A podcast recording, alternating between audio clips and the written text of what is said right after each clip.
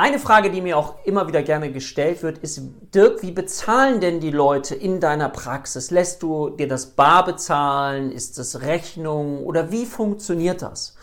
Und für mich ist es so, dass es mir am angenehmsten ist, wenn die Patienten am Ende des Monats eine Rechnung bekommen über die Stundenanzahl, die sie bei mir in dem jeweiligen Monat verbracht haben. Aber ich kenne andere Menschen, das ist aber mir unangenehm, da kannst du sehen, da müsste ich an meinem Mindset arbeiten, die so ein Kartenlesegerät haben und dann wie beim Einkaufen, wenn du irgendwie im Supermarkt bist, das am Ende der Stunde dem Patienten hinhalten, dann kann er das eintragen und dann wird direkt bezahlt. Mir persönlich ist das einfach ein bisschen unangenehm, weil ich diese Leistung anders empfinde, aber ähm, da kannst du sehen, ne? auch ich darf an meinem Mindset arbeiten und du kannst ja mal schreiben, wie du das vielleicht in deiner Praxis machst.